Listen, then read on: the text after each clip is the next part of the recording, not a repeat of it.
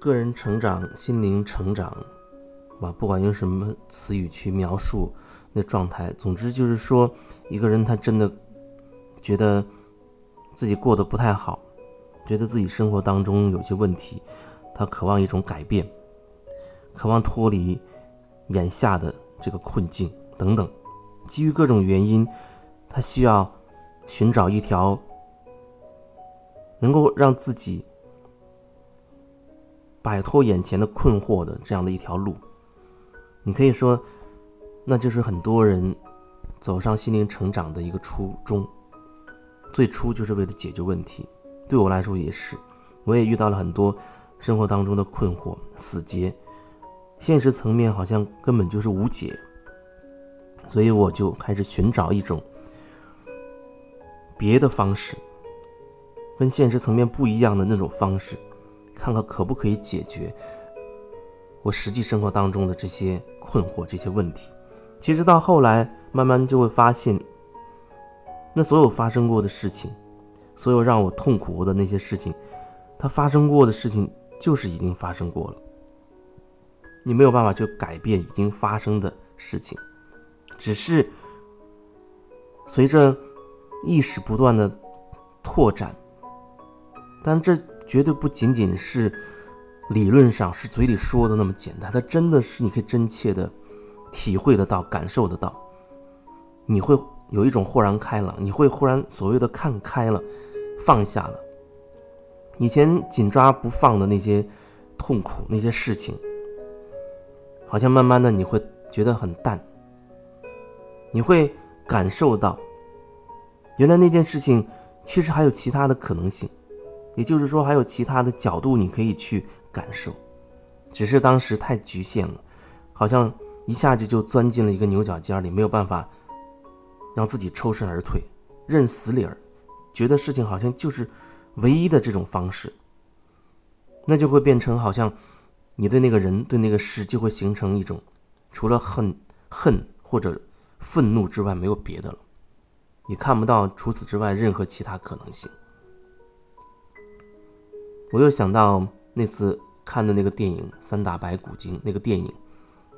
那电影导演真的是很厉害。以往我看过的，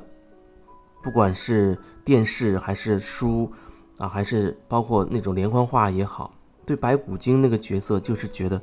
他就是妖怪，对他没有多想过，没有多思考，没有多感受过，就觉得他是一个妖怪。人人恨之而诛之，好像就是要打死他那种。可是那个导演厉害之处是让你看到了白骨精为什么会成为现在的样子，他为什么会变成我们眼前的那个白骨精？他也有他的痛苦的经历，他经历了很多痛苦，他没有走出来。就像他被全村的人都唾弃、都侮辱，没有一个人肯帮他，所以他对。那些人心生憎恨，一下子变成了一种憎恨，因为他在他最脆弱的时候，一个人一个援手都没有，反而会受尽凌辱，所以他很恨他们，他觉得自己宁可做妖怪，也不要再做人了。那就是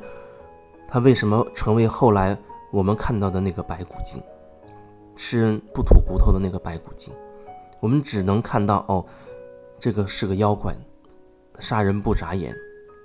他很坏等等。可是有谁会真的可以一直看到曾经的他，也曾经那样善良、那样可爱，却备受凌辱呢？所以，我们眼前的这个人，我们眼前的这个人，可能是你憎恨的、你极度讨厌的这个人，你真的了解他的全部吗？真的，往往我们只是停留在他对我们做过的某一件事情上。这件事情带给我们的就是愤怒，就是恨，所以我们就定格在那个事、那个画面上、那个情绪里面，觉得这个人就是这么可恶、这么讨厌、这么让人恨，恨不得想要弄死他。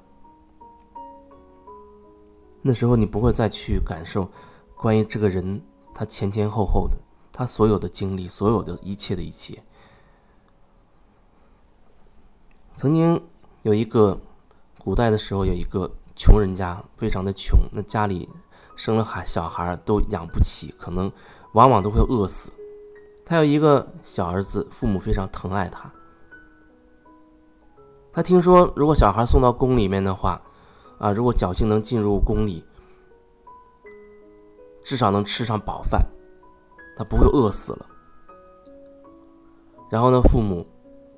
虽然不舍得这个这个孩子，但是呢，还决定还是把他送进去，不然留在家里真的会饿死。那小孩也很不忍心跟父母分别，但是还是。听从父母的安排，百转千回的跑到了宫里面，做了一个小太监。肉体上的痛苦真的是很痛，可是他可以活了。他进宫唯一的目的其实就是想活着，想活下去。可是事情并不是他想象的那么简单呢。他进宫之后，那宫廷里面的各种争斗，各种派别。如果没你没有一个人罩着，那你就只有真的是备受凌辱，可能什么时候怎么死的都不知道。所以慢慢的，他还是为了活下去，为了能够在这个复杂险恶的环境里活下去，他只能开始寻找依靠，啊，跟别人也开始搭帮结派。随着时间的推移，他做到了做到了非常高的位置上。几乎就是一人之下，万人之上了。他已经做到了那样的一个位置上，权倾朝野了。那时候他已经变成了另外一副样子了，因为他是太监，没有生理上的缺陷，那样的缺陷导致他心灵越来越扭曲，所以他不愿意别人提及他那一段。虽然事实上他就是太监，但是。他不允许别人提到，不允许别人的眼神中透露出那种异样的眼光，所以只要他能感受到对方有那样的语言，甚至他只要觉得对方的眼神气息透露着对自己的那种侮辱、蔑视，他就会立刻把他杀掉，毫不留情。所以后期他越来越扭曲，对外面也发动了很多的战争。他知道自己永远没有办法成为一个真正的男子汉，可是他有权利，他可以发动战争，他可以打赢那场战争，不惜任何代价，让他觉得，好像他打赢了战争，某个层层面上，他觉得自己是胜利了。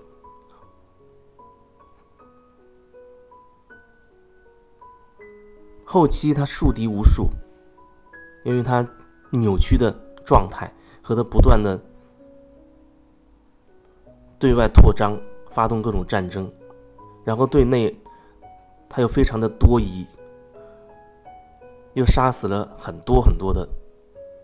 大臣、文武、文武官员，所以大家都很怕他，包括皇帝也拿他没有办法。可是实际上，反对他的声音早已经开始在下面潜流暗涌了。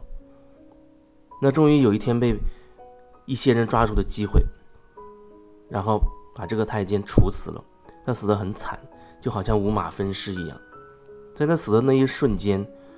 他忽然看到了那个小时候的自己，那么天真、纯洁、简单。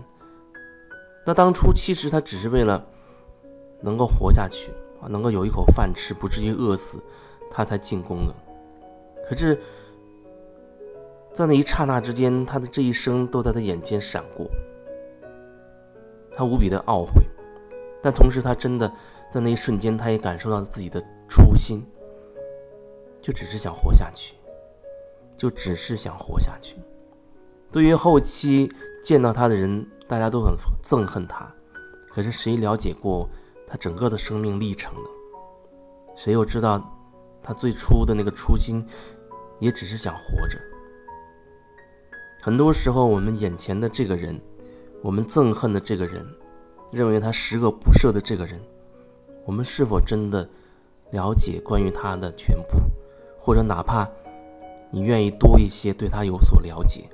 或许你就可以多一分对他的理解。很多很多时候，我觉得我们都是因为对一个人不理解、不了解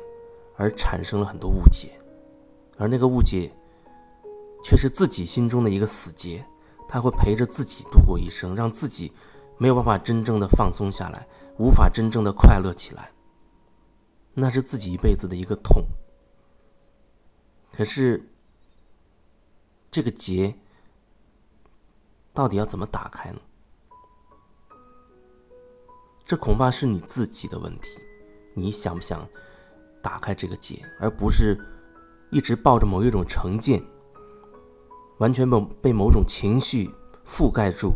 去看待一件事，看待一个人，是不是还愿意给自己一点点机会？